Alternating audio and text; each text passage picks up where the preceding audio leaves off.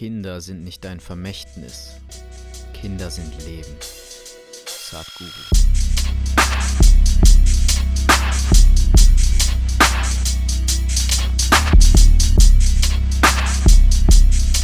Hallo und herzlich willkommen im Club der Väter. Schön, dass du wieder da bist. Heute spreche ich mit dir über das vierte Grundbedürfnis von Kindern, das Bedürfnis nach entwicklungsgerechten Erfahrungen. Aber auch Erwachsene wollen ja sich weiterentwickeln und wollen entwicklungsgerechte Erfahrungen machen. Und ich glaube, so einen Entwicklungssprung machen wir Erwachsenen nochmal, wenn wir Kinder bekommen. Und deswegen habe ich einen Workshop ins Leben gerufen, der Papa-Helden heißt. Und in dem es um die Herausforderungen geht, die uns begegnen, wenn wir zum ersten Mal Vater werden. Denn für Männer die das erstmals erleben und für Männer, die frisch gebackene Väter sind, also gerade Vater geworden sind. Genau für die ist dieser Workshop speziell designt. Wir sprechen in drei Blöcken a zwei Stunden über Grundlagen der Entwicklungspsychologie und über die Grundbedürfnisse, die ich hier schon im kurzen vorstelle alles, was du wissen musst, wenn es darum geht, wie sich dein Kind optimal entwickelt. Wir werden nicht sprechen über Babyhandling. Das ist Sache von Hebammen und da mische ich mich nicht ein. Aber wir sprechen über Entwicklungspsychologie und darüber, was du beachten musst, was dein Kind so an Reizen aufnimmt, was es verstehen kann, was es braucht im ersten Lebensjahr und auch darüber hinaus. Dann sprechen wir darüber, was vor allem die Rolle des Vaters in dieser ganzen Sache sein kann und wie Vater und Mutter sich dann doch meistens unterscheiden. Außerdem sprechen wir darüber, was das Ganze mit deiner Beziehung macht und wie du es schaffst, dein Liebesleben aufrechtzuerhalten und wie du es schaffst, gut mit deiner Frau umzugehen. Denn für sie ist diese Umstellung meistens noch krasser als für dich. Es wird darum gehen, wie wir im Wochenbett uns verhalten sollten und was man dann machen kann. Und ein paar Tipps und Tricks würde es geben, wie man gut durch das Wochenbett kommt und der Frau, der Mutter gut durch das Wochenbett hilft. Und dann gibt es ganz viel Platz für deine Fragen. Da geht es darum, wie gehe ich mit der Familie um, wie schaffe ich das, meine Schwiegermutter freundlich zur Tür rauszubitten und andere Dinge. Also alles, was auf uns zukommt. Es gibt viel Platz für Fragen, es gibt viel Platz für Diskussionen, für Gespräche und genauso soll das Ganze auch sein. Wie gesagt, es findet dreimal statt. Dreimal zwei Stunden. Du findest die Termine auf meiner Homepage unter philippbandholz.de slash workshops. Da gehst du dann auf Papahelden und kannst dich informieren. Du kannst dich auch jederzeit bei mir melden. Dann findest du noch was anderes, wenn du auf diese Homepage gehst. Und zwar den Club der Väter.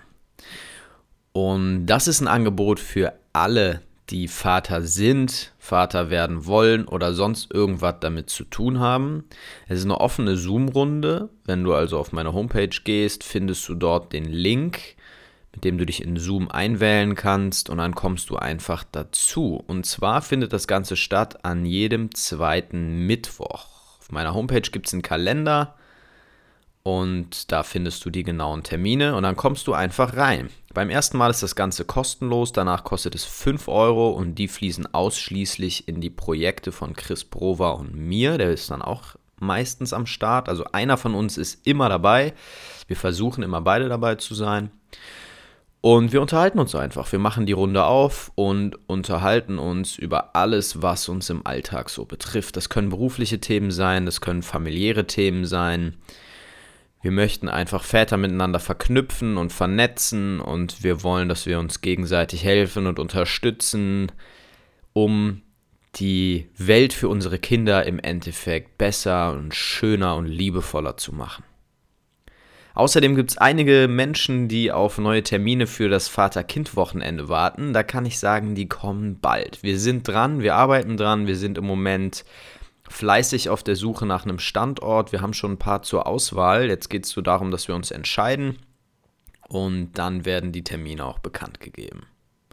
Okay, jetzt viel Spaß bei der Folge Das Bedürfnis nach entwicklungsgerechten Erfahrungen. Und man könnte auch sagen, Grundbedürfnis nach entwicklungsgerechtem Angebot, weil welche Erfahrungen dein Kind macht, liegt ja nicht jetzt zu 100% in deiner Hand. Ja? Und ich entferne mich auch so ein bisschen von den beiden Autoren hier, nicht weil ich denen nicht zustimme bei dem, was sie schreiben, sondern weil dieses Buch sich doch eher an die Gesellschaft, an Politik und an Fachkräfte richtet, würde ich sagen, in diesem Kapitel, nicht insgesamt. Und ja, ich finde, vieles, was in diesem Kapitel steht, ist für Eltern nicht ganz umsetzbar oder auch zu viel Information. Aber wichtig ist auf jeden Fall, dass wir unsere Kinder verstehen und dass wir sehen, auf welchem Entwicklungsstand unsere Kinder gerade sind und was sie brauchen. Wir sprechen im, im Fachsprech immer von altersgemäßer Entwicklung. Also in so Entwicklungsberichten steht immer drin, Kinder sind altersgemäß entwickelt.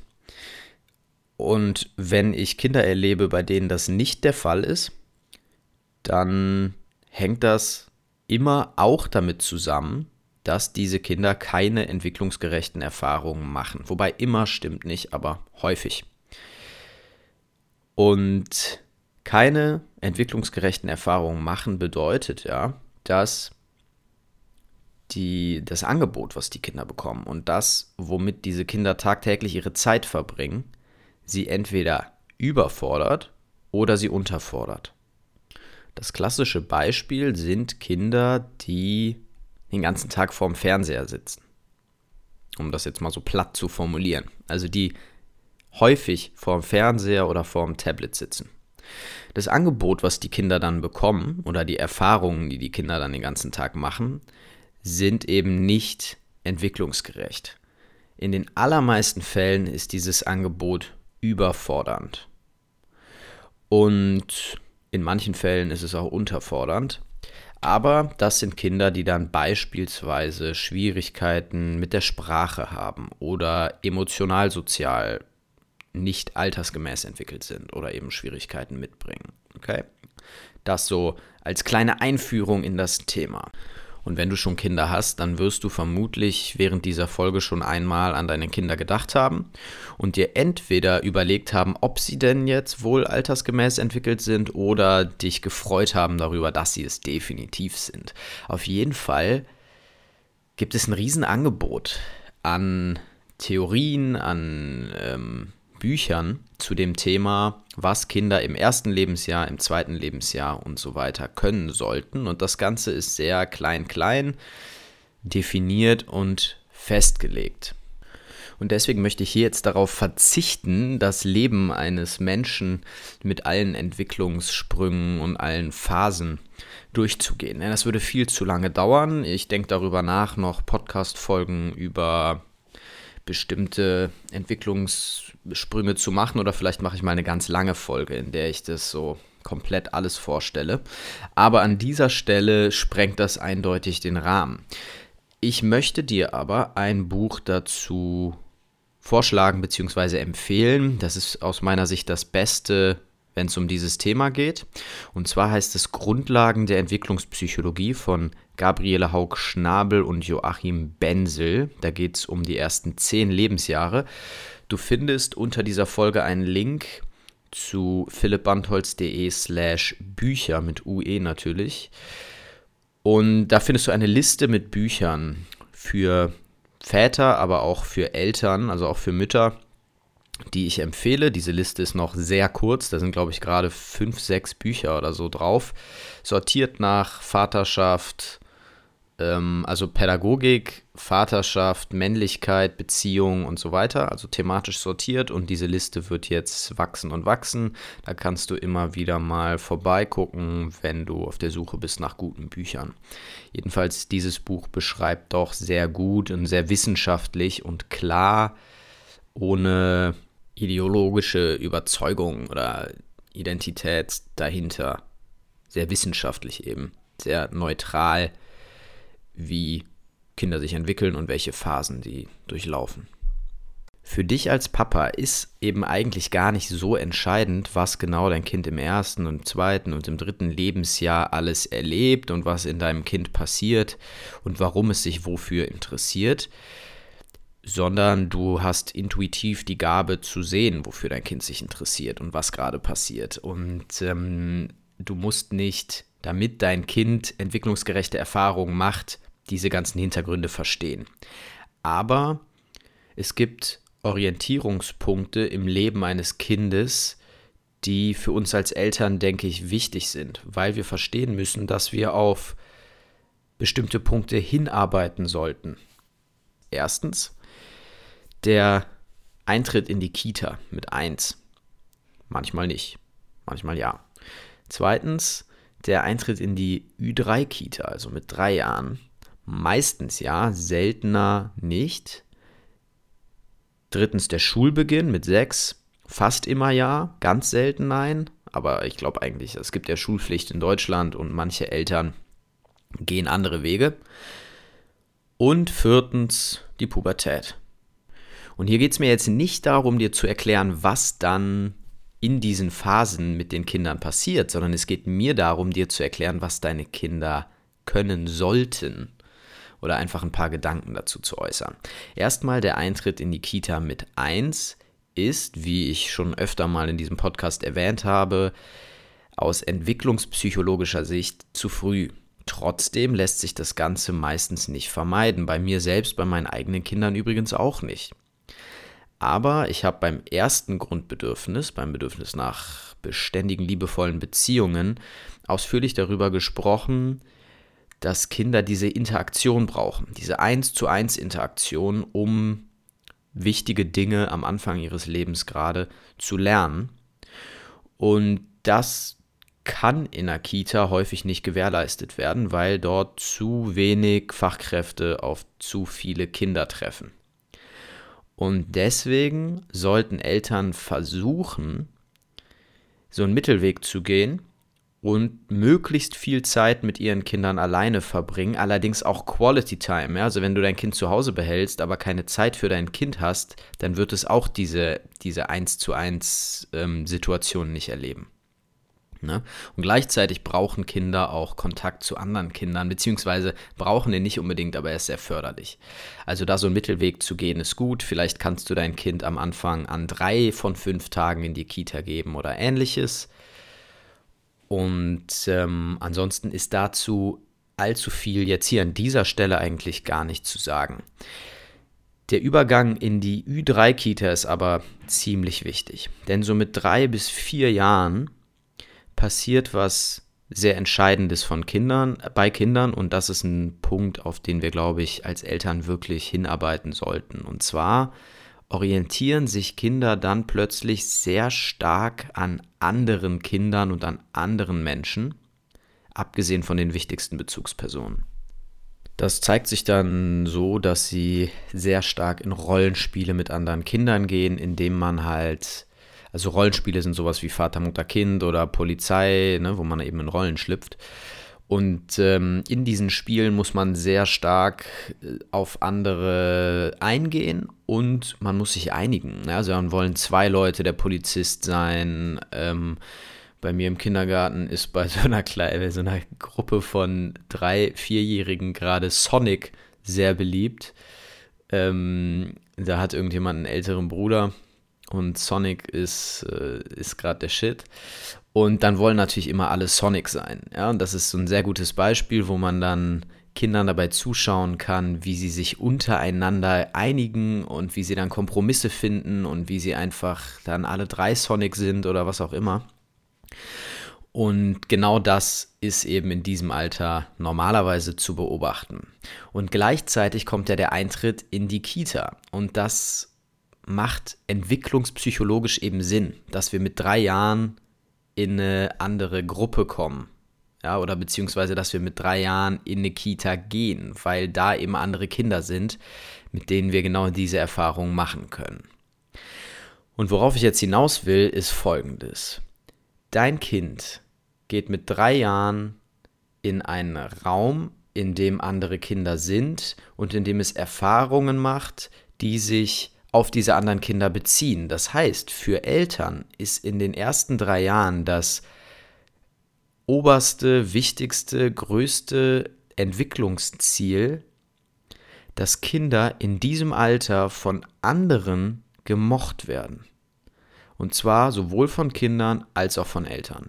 Wenn du das schaffst, dass dein Kind mit drei Jahren eine Persönlichkeit hat, dass es von anderen Menschen ehrlich angelächelt wird und die sich freuen, das Kind zu sehen, dann hast du eine ganze Menge gewonnen.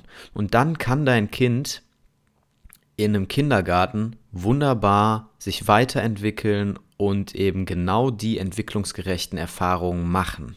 Das Einzige, was dann eigentlich noch passieren kann, ist, dass das Kind irgendwie traumatisiert wird. Und für mich persönlich war das ein super Anker in der ersten Zeit mit meiner Tochter und ich hoffe, für dich ist es auch so. Du musst dir das einfach so vorstellen, es gibt Kinder im Kindergarten, die kriegen, die kommen rein und man freut sich mega, die zu sehen. Die anderen Kinder freuen sich und die Pädagogen und Pädagoginnen freuen sich. Und dann gibt es Kinder, bei denen ist das nicht so. Die kommen rein und die Erzieherinnen denken sich, oha, jetzt bekomme ich wieder Arbeit. Und das merken die Kinder und das lässt sich auch nicht abschalten. Weil Kinder haben so feine Antennen, man kann das nicht überspielen. Man kann es zu einem gewissen Grad überspielen, man kann das probieren und natürlich sind gute Pädagogen, Pädagoginnen trotzdem nett zu den Kindern und gehen auf die ein, gehen vielleicht sogar besonders auf diese Kinder ein. Aber trotzdem spüren die Kinder, okay, die anderen wollen nicht mit mir spielen, die Pädagogen, die Erzieher wollen mich nicht dabei haben. Und das drückt sehr stark auf die Psyche eines Kindes und das hat einen sehr großen Einfluss auf Selbstvertrauen, Selbstliebe, Sicherheitsgefühl und so weiter. Und das muss man sich einfach klar machen. Und nochmal, Eltern können an dieser Stelle nicht der Umwelt die Schuld geben.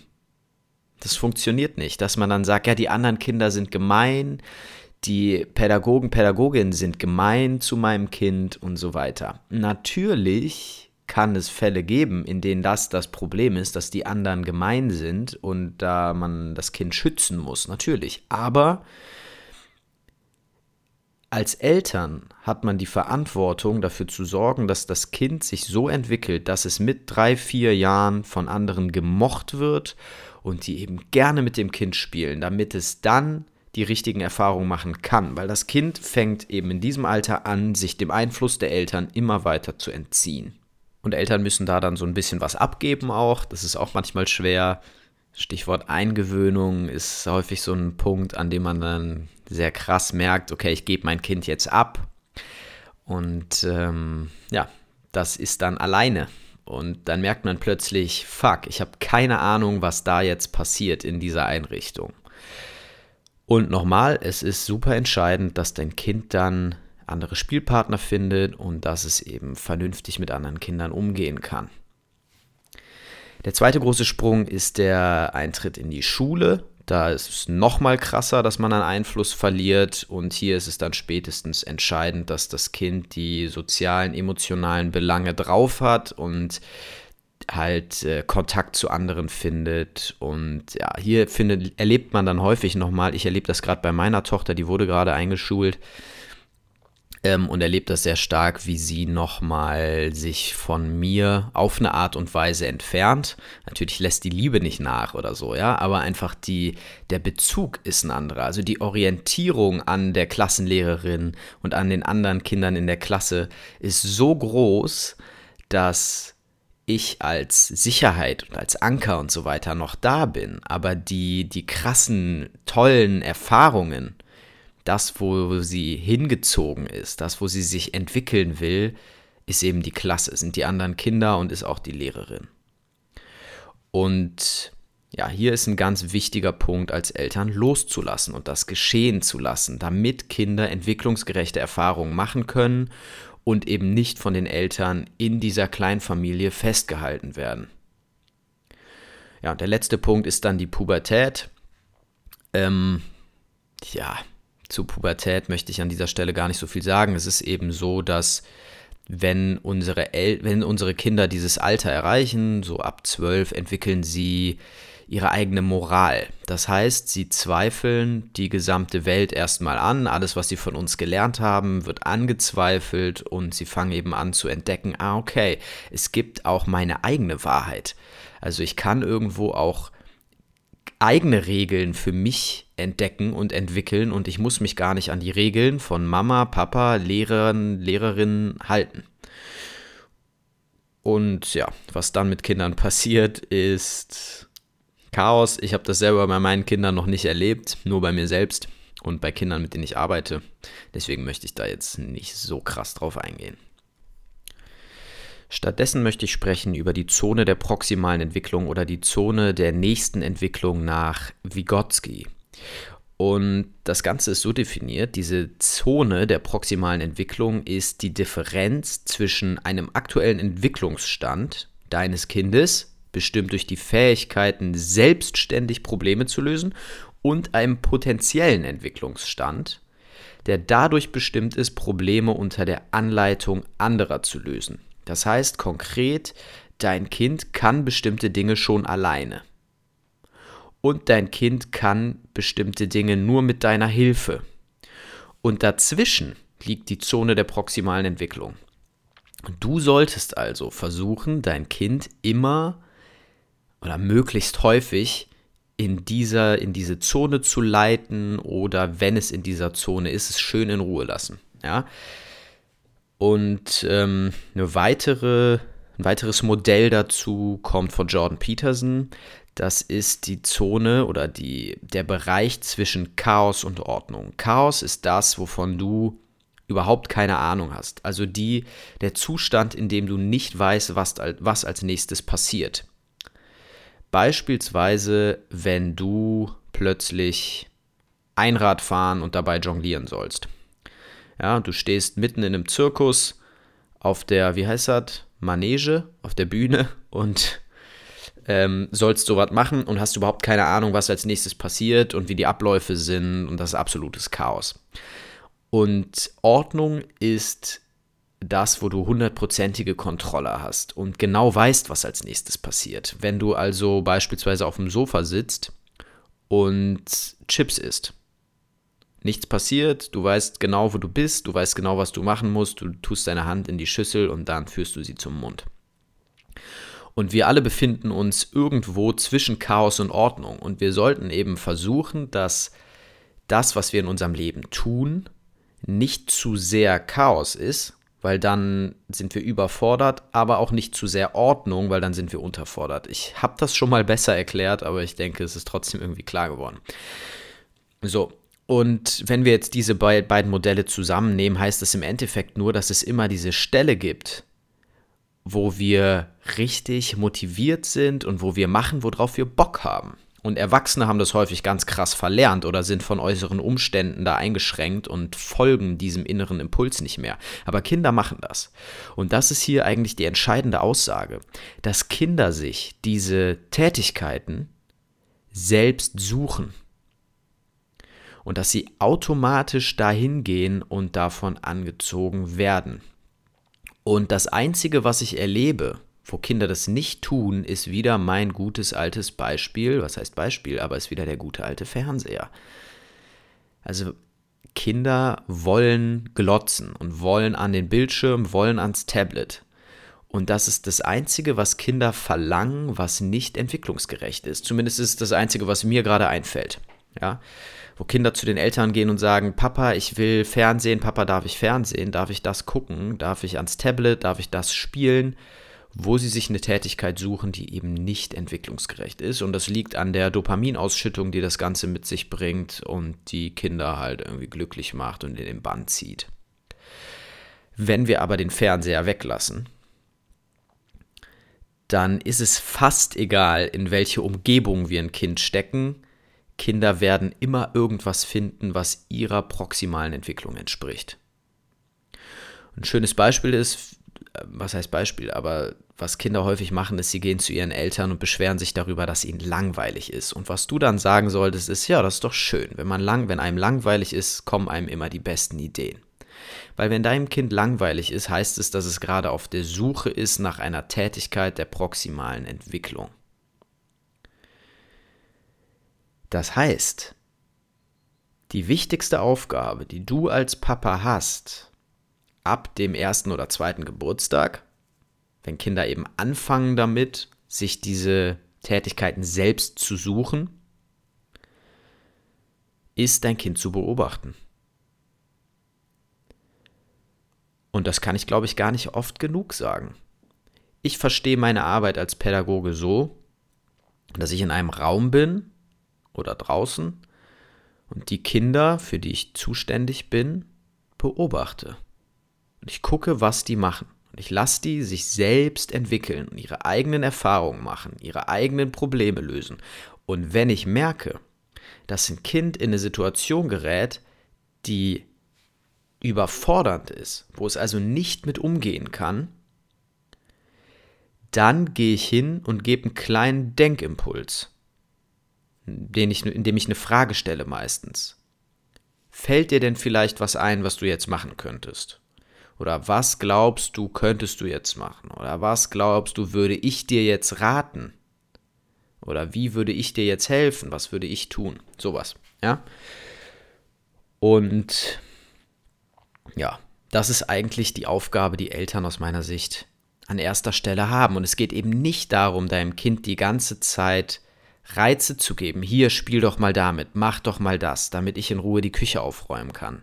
Das ist eben häufig das, was wir als Eltern tun. Wir versuchen unsere Kinder in eine Beschäftigung zu kriegen oder zu pressen, damit wir dann Zeit haben für den Haushalt. Und mein, mein Tipp an dieser Stelle ist, sag deinem Kind doch einfach, dass du Haushalt machen musst. Und nimm doch mal deine Rolle als Vater an und bestimme das, dass du jetzt die Küche machst oder dass du jetzt Essen kochst und leider keine Zeit hast. Und dann schick dein Kind raus oder von mir aus kannst ja auch da bleiben, aber entzieh dich mal dieser Rolle des Impulsgebers. Und lass dein Kind einfach mal selber nach Dingen suchen und guck mal, womit das Kind dann um die Ecke kommt. Und auch an dieser Stelle nochmal der Punkt zu viel Spielzeug. Ganz viele Kinderzimmer sind so vollgestopft mit Sachen. Das ist unglaublich. Ich sehe das im Moment wieder ganz häufig, weil meine Tochter eben oft jetzt wieder bei neuen Kindern ist, ähm, neue Freunde knüpft, weil sie eben in der Schule ist neue Freundschaften knüpft und ich sehe eben nochmal neue Kinderzimmer und das ist einfach nur krass. Man kommt da rein, weil man weiß gar nicht, wo man als erstes hingucken soll weil alles voll ist mit Spielsachen, Büchern, alles offen, Regale sind offen, ja, also die kann man nicht zumachen. Das heißt, Kinder sehen diese, sehen diese ganzen Spielzeuge immer gleichzeitig. Und ja, da kannst du auch nochmal hingucken bei dir zu Hause, wo da überall Reizüberflutung herrscht und wo du das deinem Kind schwieriger machst, sich jetzt eine Erfahrung zu suchen, die eben entwicklungsgerecht ist. Also, ich fasse das Ganze jetzt nochmal abschließend zusammen.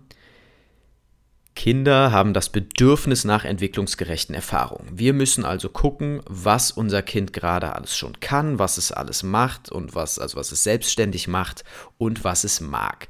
Unsere wichtigste Aufgabe dabei ist, das Kind zu kennen, also zu beobachten und ihm die Möglichkeit zu geben, sich frei zu entfalten. Wenn wir also den Fernseher anmachen, beispielsweise, dann tun wir das nicht, weil dann ist die Aufmerksamkeit des Kindes die ganze Zeit auf die Glotze gelenkt und es hat eben nicht die Möglichkeit, sich eine Tätigkeit zu suchen, die dem Entwicklungsstand entspricht dann sollten wir unsere Kinder definitiv auf das dritte oder vierte Lebensjahr vorbereiten, ab dem Kinder eben sehr stark sich daran orientieren, wie andere auf sie zugehen. Das heißt, hier ist die wichtigste Aufgabe vielleicht, die Eltern überhaupt haben, bis zum dritten Lebensjahr dafür zu sorgen, dass das Kind von anderen Kindern gemocht wird oder auch von anderen Erwachsenen. Und wir müssen uns eben klar machen, dass unsere Kinder die Zone der proximalen Entwicklung selbst betreten und ganz automatisch sich an, die, an den Punkt bewegen, an dem sie sich bestmöglich entwickeln. Und dementsprechend ist es nur unsere Aufgabe, einen Rahmen zu schaffen und eben als Anker da zu sein, falls mal eine Überforderung stattfindet.